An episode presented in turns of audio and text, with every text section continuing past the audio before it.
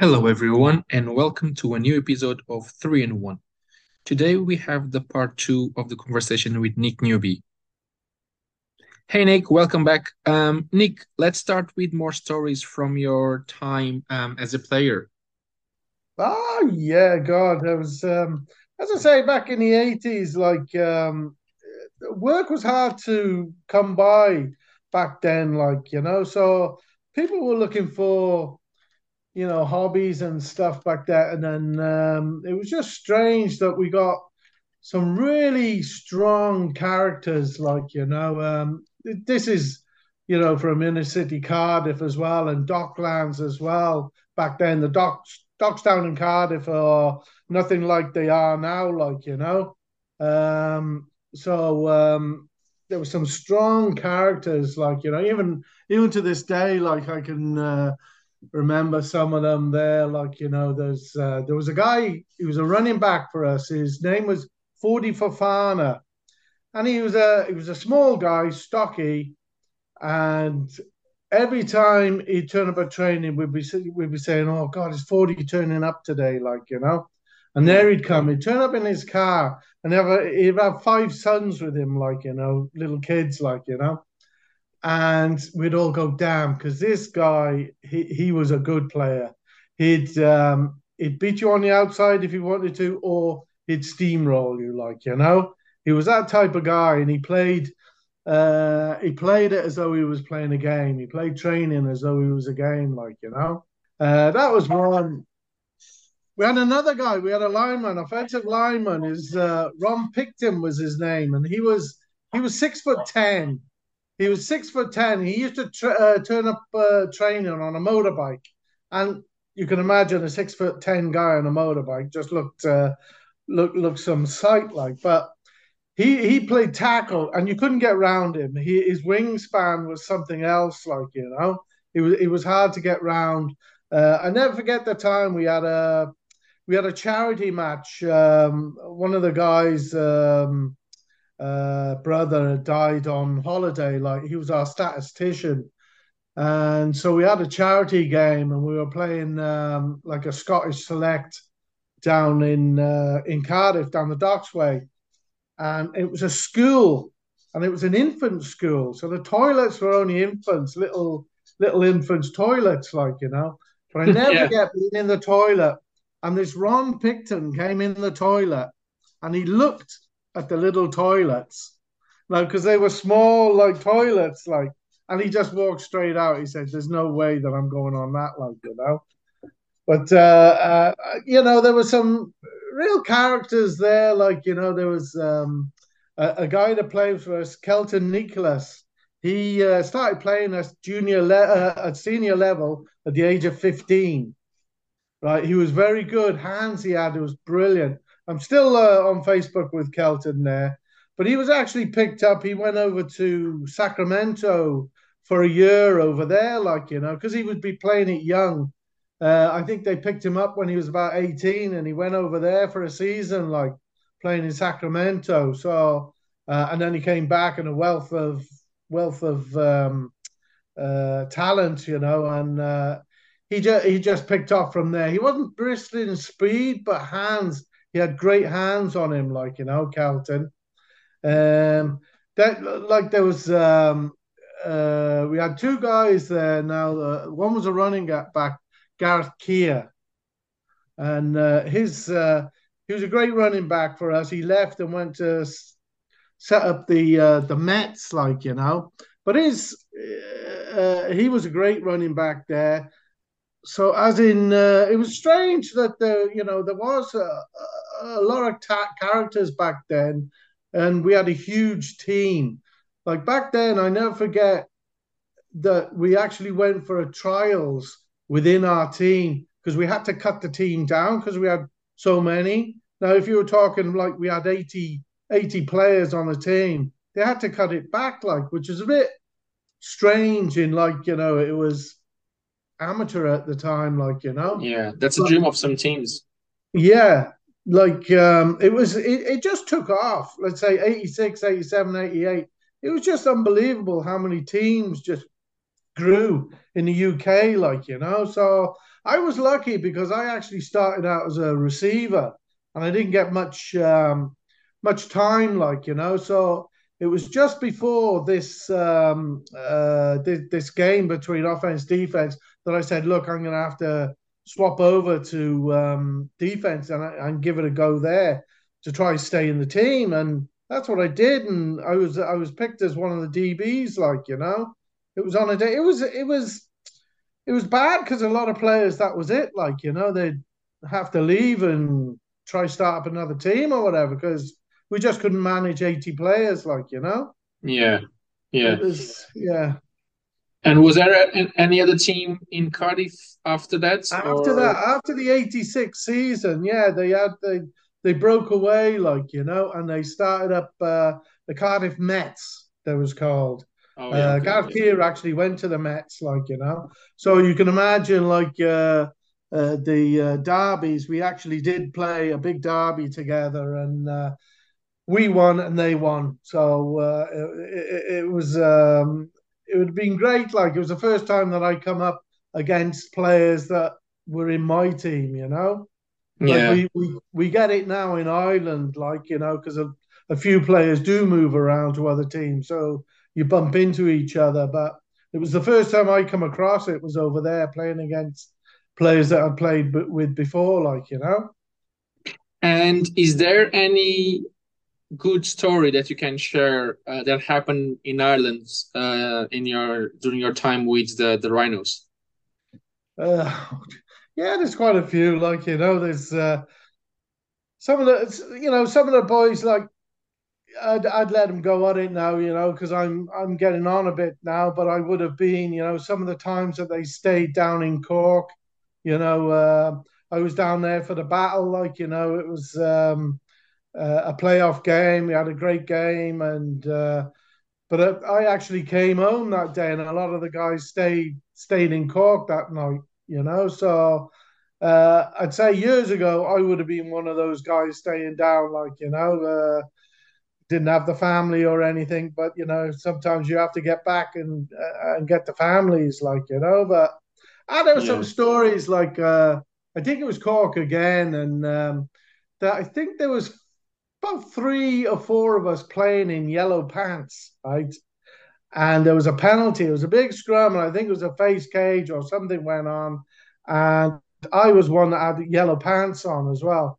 So they got hold of me and they were going to eject me for it, like, you know. So I said, Well, how do you know it was me? And they said, You got yellow pants. Well, look, there's another three guys over there that got yellow pants. So we actually saved get an ejection because there was three of it, four of us with yellow pants, you know. So, um, and there's little stories like you know, um, uh, things like that, you know, that creep into the game, and it, it's good. Like you know, I I always take the memories, uh, the memories with me, like you know, and uh, they'll never stop anyway. You know, I'm hoping this season will be the same. Like you know. Oh yeah, plenty stories. I bet. Yeah, well, definitely. Yeah. Those bus journeys are just full of them. Yeah, there are. Yeah, like um, I, you know, myself, like I used to, I like a bit of a drink. Like you know, um, after the match, I never forget. I'd, I'd retired once, and I went down to. We were playing Limerick on the last game there, and um, I'd retired. Uh, one one of my retirees, should I say, like so I got there a bit early, so I thought, sorry, I'll go in for a couple of beers. So I went in for two beers before the game, like you know, uh, and I thought I was just be, you know, that'd be it, like you know, Limerick, great team back then as well, so we weren't uh, holding up any uh, any uh, promise of beating them, like, but. Um, I never forget. Uh, they all knew that I was retiring, so they said, "Look, we'll get Nick, Nick in as quarterback." You know, Mackin was playing back then, like so that's how long ago it was. Um, so that was it. I I, I went in I, uh, as quarterback. I'd actually played every position apart from quarterback, you know, in my career. So it was nice to get in as quarterback. All I did was uh, a handoff anyway. I don't think I could lift my arms up far enough to pass a pass a ball in the pads that I used to wear anyway. Like you know, and, I think and I had a cowboy collar anyway. And Huh? was that because was that because of the pads or because of the beer? It- it- well, the pads and the cowboy collar didn't help, like you know. So, but yeah, I give a handoff. I think two handoffs I give off, but um, uh, that was it. And I never, I never forget uh, Barry was the centre then as well. And I think the the Mike linebacker said new quarterback, like you know, and uh, Barry thought that was quite funny, like you know, saying new quarterback because uh, not quite a new quarterback, like, but uh, so it was, it was nice to just go in for the two plays to say I played quarterback for uh, a team, like you know. I thought that was a nice touch.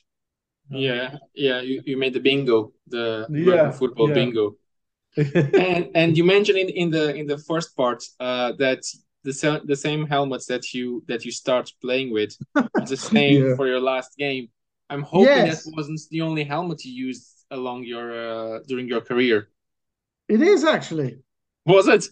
That's the same helmet. I got that in 1983. I got that helmet, Riddell, Riddell he- helmet. Now, don't get me wrong. Um, they, there were air pockets in them back then, but um, after I retired the first time and left the helmet, I'd actually sprayed it up to give to my uh, my my son for his birthday. So I sprayed it up and I put a happy birthday, happy first birthday, Jack, on the side to give it for his first birthday. So um, by then, by the time I asked Jack for the helmet back, or that the AirPods were no, the AirPods in the in the helmet were no good. So what I actually did now, I, I shouldn't have been doing it, but I did it. You know, nobody's going to sue me now anyway. But uh, I actually cut the AirPods out and I padded each of them, the air pockets in the helmet. I padded them out with sponge and ca- and carried on playing another 10 years with them. So so yeah, I probably shouldn't have done it. I probably should have gone and uh, uh, bought another helmet, but um, I don't think I got one concussion in those 10 years that I was playing here. I had Really? a few when I, I, I no, I don't think I got a concussion. No, I'd say it was a lot of concussions before I came to Ireland, like you know. So, but um, yeah, it's the same helmet. Yeah, since 1983. I think it's And in the shed there somewhere. Yeah, And because you you mentioned that you probably got some a few concussions back in in in Wales yeah, and never in. Ireland.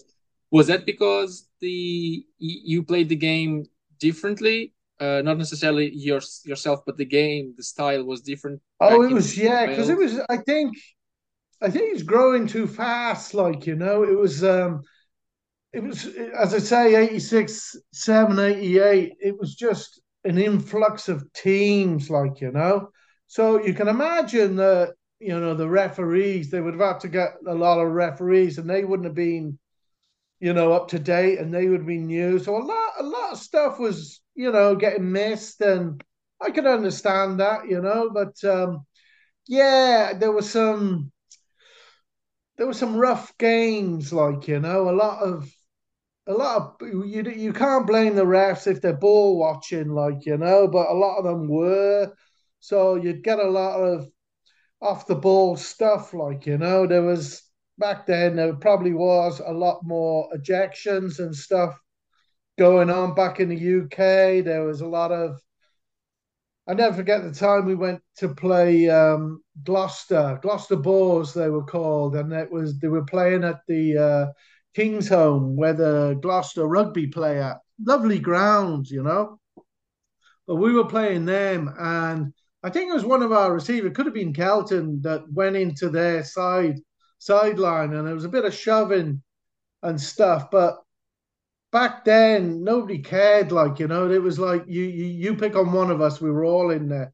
So about 45 players from our side just went over there and started straight into it like you it was a it was one of those there was quite a few of them that went on back then like you know uh bench clearing brawls as they usually call them like you know uh, and at the end of the day, they wouldn't be able to eject 45 players, so it worked out great. Like you know, um, it was just cal- calm it down and carry on with the football. You know, if you get one or two fighting, they're going to eject those two. So, you know, if they wanted a game, they, they they can't eject 45 players. But the, yeah, there tended to be a lot of that back then. Um, yeah, because because it was growing so quick. I'd say, you know, yeah. that that's that's how I can uh, only fathom that out. Like you know, and uh, um, yeah, so you used to get a bit of you know cheap cheap shots and stuff like that going on back then. You know, yeah. um, but as I say, there was like oh, over the space of three years, I'd say 200 teams just sprouted up, like, you know? So yeah, you, can, you can imagine the league was like changing all the time, uh, you know, because there were so many uh, teams coming into it, like, you know? Like we we would have been established, um, one of the first to be established back then, like you know. Um, they used to get the professionals coming over if you had a bit of money, sponsors. Like we had, we had a, a quarterback, um, Steve Pisarkiewicz, who uh, he was a first round draft pick of St. Louis Cardinals, 77. Uh, he came over, he was our head coach, and he was our quarterback, and he was absolutely unbelievable. Um, he brought over another All American who was a running back, but he played linebacker for us. And then there was another uh, offensive lineman as well. So, like they were, they were getting paid like they were professionals, you know. Um, yeah. uh, we were probably semi-pro, like we didn't have to pay for anything. Going the night before for a nice meal, and everything was paid for hotels and stuff like that.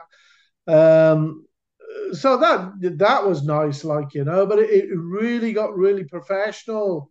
Let's say uh, from 87, like after winning 86, 87, like it, it really got tough. Like you you would have had to do a lot of classroom stuff, you know.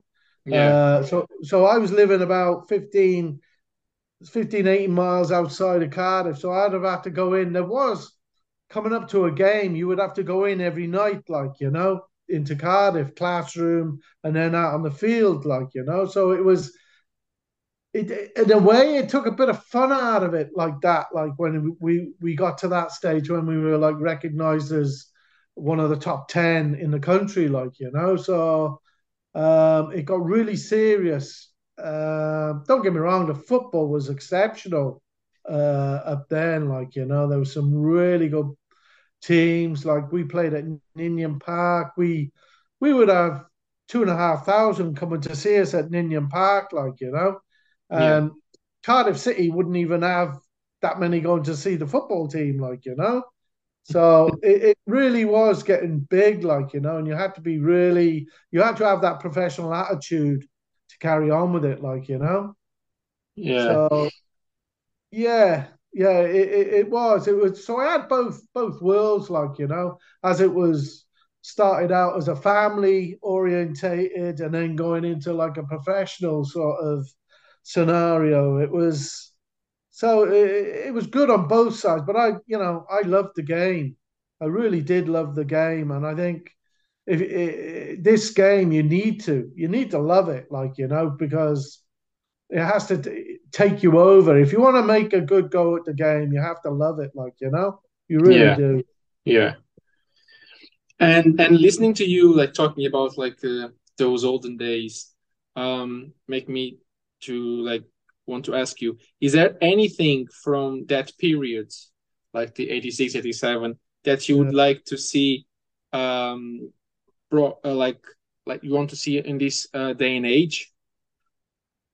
this day and age. Yeah, yes. Uh, either the yeah, spirit think, or the physicality or what, whatever. oh, like you know, uh, I think we were only talking about it the other day. Like you know, we had a meeting in uh, in town in the woolshed there. Like we had a few of us coaches turn up and whatever. Like you know, and um, like it is hard to get people. Like I know this day and age, you know, work work comes first, family comes first, whatever. Back then, it didn't. It, it, it, was focus, focus on the football for me. That was it. Like you know, I, I, even turned down jobs, you know, because they wanted me to work on a Sunday and stuff, and that wasn't me. But times have totally changed now. You know, you have to have money to live. That's basically it. So work, work takes over. So you you have I understand you have to juggle it for a coach now to juggle it with the players, you know, one to one. You know, what what are you going to do this season? Are you going to uh, yeah, but coach, I, I got to work every other Sunday. I I understand that because it was offered to me that you know, and I turned it down. But I do understand people now, DNA this day and age. But back then, it will it literally was you had the next guy next to you, you, you looked after him. It, it basically was like that a lot. And if you didn't, if you missed an assignment, they'd pull you up on it straight away, like, you know? Yeah. There was a lot of that going on. Now, I don't see that today. Um, so, so it made you conscious of saying you have to, you have to get your man, you have to do this, you have to fill this gap because the other guy is filling his gap, you know?